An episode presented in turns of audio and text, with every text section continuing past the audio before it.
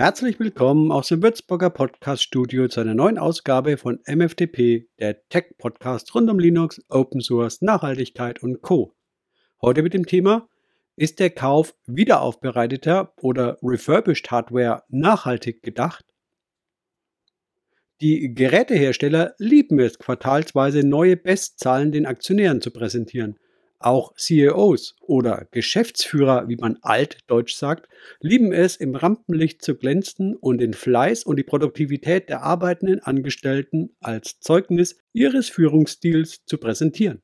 Doch ist es wirklich nachhaltig, wenn wir alle zwei oder drei Jahre das Smartphone oder den Computer durch ein Neugerät ersetzen? Und wohin dann mit den Altgeräten? Muss es denn wirklich immer ein Neugerät sein?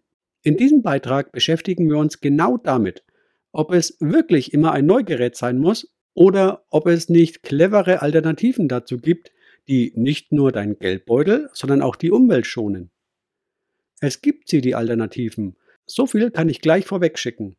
Aus Eigenerfahrung kann ich auch sagen, dass sich hier ein erheblicher Geldbetrag einsparen lässt. Klingt gut, oder? Ist es auch.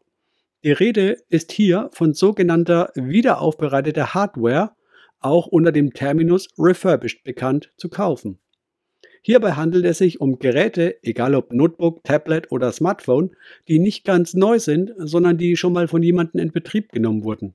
Meist geht es einher in Verbindung mit der Ausübung des Widerrufs gemäß Fernabsatzgesetz.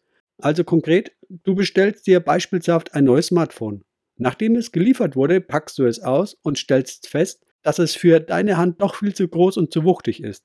Du entscheidest dich, diesen Klopper nicht zu behalten. Du widerrufst beim Händler den Kauf, schickst das Gerät zurück, inklusive Rückerhalt deines Geldes bzw. des Kaufpreises. Doch was macht nun der Händler mit dem Gerät? Da es bereits von dir geöffnet oder aktiviert ist, kann er es ja auch nicht mehr als Neugerät verkaufen. Genau an der Stelle kommt der Markt mit der wiederaufbereiteten Hardware ins Spiel. Denn die meisten nutzen das Gerät innerhalb des Testzeitraums nach Fernabsatzgesetz meist nicht merklich im Alltag.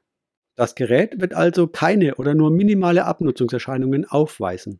Jetzt kann der Händler es also verschrotten, es im Lager vergammeln lassen oder verkauft es als Gebrauchtgerät mit einem gewissen Preisnachlass.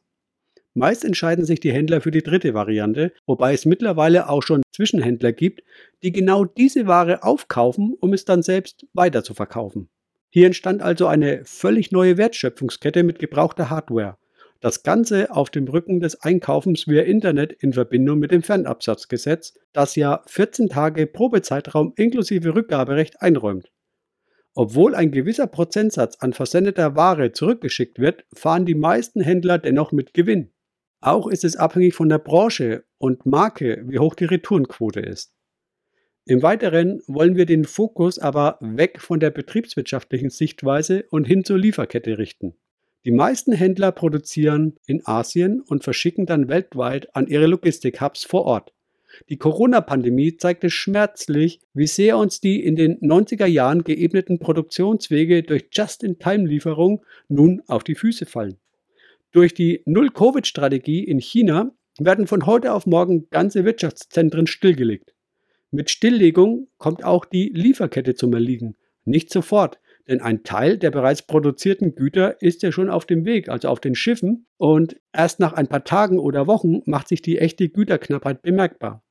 Die Lieferzeit von Neugeräten steigt demnach. Geräte, die schon hier sind und keinen Absatz fanden, sind also zu wertvollen Ersatzgütern mutiert. Schließlich sind sie ja schon da und kurzfristig lieferbar. Für sie fällt auch keine neue Reise um die Welt an, lediglich die Binnentransporte. Auch müssen sie nicht mehr produziert werden. Doch nicht nur Retourenware wäre hier zu erwähnen, sondern auch Leasingrückläufer. Gewöhnlich werden Geräte von Geschäftskunden nach drei bis fünf Jahren zurückgegeben, obwohl sie meist eigentlich noch klaglos laufen. So wird der Markt der Gebrauchtgeräte aus zwei Quellen primär gespeist: Retouren und Rückläufer. Je nach Gerät, Ursprungsquelle und Zustand lässt sich ein erheblicher Geldbatzen sparen. Wer zum Beispiel statt einem neuen MacBook Pro ein Refurbished-Gerät bei Apple beispielsweise kauft, kann zum Teil einige hundert Euro sparen. Selbes gilt auch bei iPhone oder iPad. Aber nicht nur bei Apple lässt sich sparen. Auch Geräte anderer Hersteller, wie zum Beispiel Samsung, können auf diese Weise günstiger erstanden werden. Vom Smartphone bis zum Fernseher ist theoretisch alles möglich. Und so läuft das ab. Es geht los mit der Einsendung. Die einen widerrufen den Kauf und schicken das unliebsame Gerät an den Händler zurück.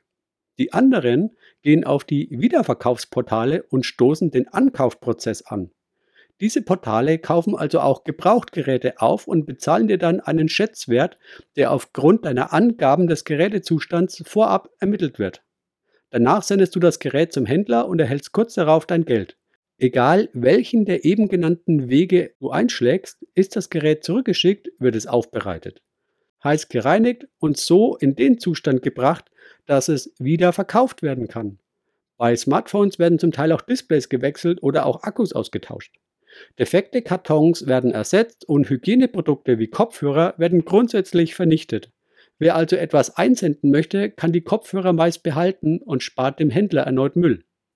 Sicher wird niemand bereits gebrauchte Kopfhörer haben wollen, oder? Ich denke, da sind wir uns einig. Ist das Gerät aufbereitet, kann es wieder in den Kreislauf gehen und wird zum Verkauf angeboten. Der zweite Teil ist der Erwerb. Es gibt zweierlei Möglichkeiten, solche Geräte zu erwerben. Einerseits gibt es Händler, die spezielle Rubriken für Retouren haben. Beispielsweise bieten Notebooks billiger, Cyberport oder Amazon mit Warehouse-Deals entsprechende Schnäppchen an. Auf der anderen Seite gibt es aber auch Portale wie As Good As New oder Rebuy, die Gebrauchtwaren aufkaufen, aufbereiten und weiterverkaufen. Darüber hinaus können auch Kleinanzeigenportale wie zum Beispiel eBay Kleinanzeigen genutzt werden, um Gebrauchtgeräte zu erstehen.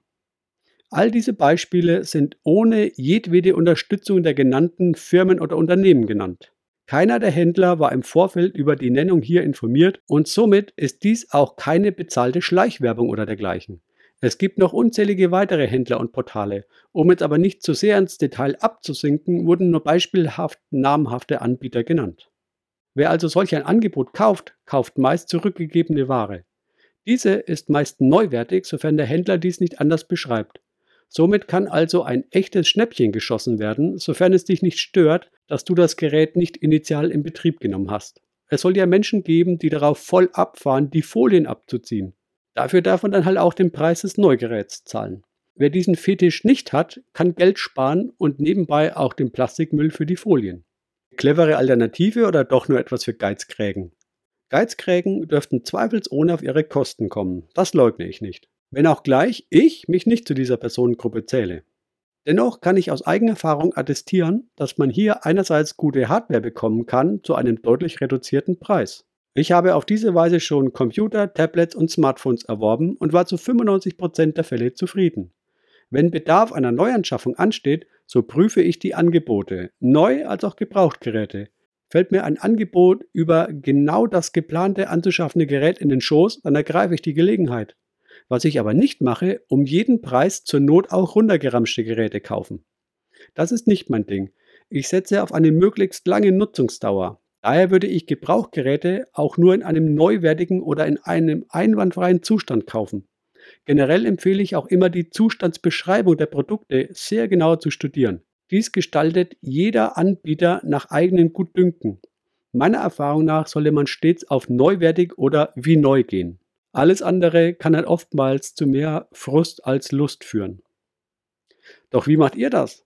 Kauft ihr neu oder gebraucht? Wie sind eure Erfahrungen mit Gebrauchtgeräten?